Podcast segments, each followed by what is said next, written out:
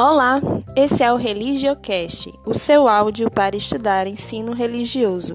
Eu sou a professora Renata Brito e esse é o episódio 3.4 para o nono ano. Vamos lá?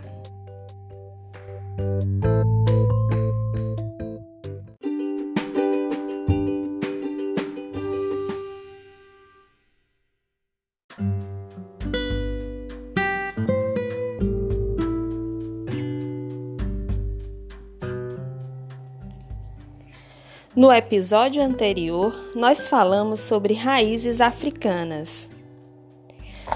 Não vamos esquecer que os africanos foram arrancados da África para serem trazidos às Américas, obrigados a trabalhar como escravos ao serem vendidos como mercadoria desumanamente.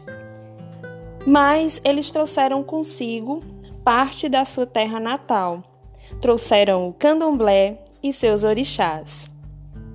O candomblé representa a resistência dos africanos ao exílio e à escravidão no Brasil. No Brasil também, o candomblé foi uma forma de seus adeptos manterem a identidade cultural e prestarem auxílio mútuo uns aos outros.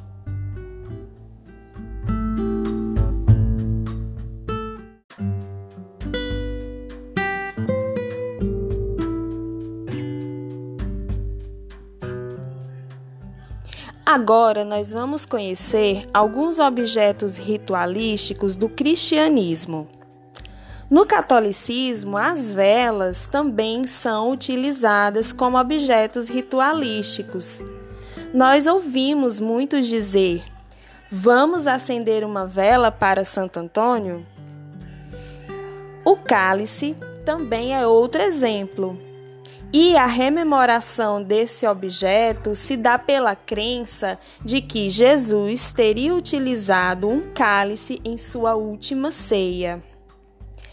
A estola é outro símbolo do catolicismo.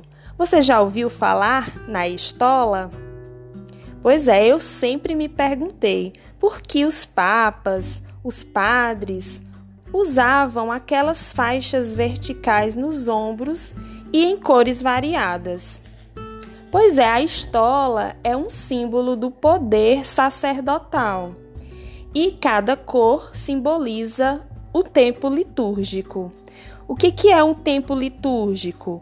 É o tempo que tem como Jesus sua vida, morte e ressurreição celebrada no calendário cristão. No tempo comum, por exemplo, que é aquele tempo onde não tem grandes eventos em torno de Jesus, eles usam a cor verde. Naquela simbologia que nós estamos acostumadas à cor verde, né, a esperança. Já no Natal, eles usam a cor branca e também o dourado. Pode ser usado também na Páscoa, porque essas cores significam festa, né? principalmente o dourado. Já o roxo e o rosa são utilizados no advento e na quaresma. O advento né, é uma preparação para esse período de quaresma né, que antecede também a paixão de Cristo. Então, são utilizados o roxo e o rosa nesses dois eventos. E o vermelho na sexta-feira da paixão.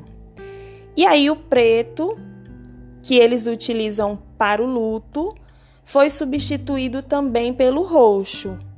Porque como o roxo foi utilizado ali, né, naquele período de preparação é, à paixão de Cristo, ficou mais utilizado aí nessas ocasiões mais tristes.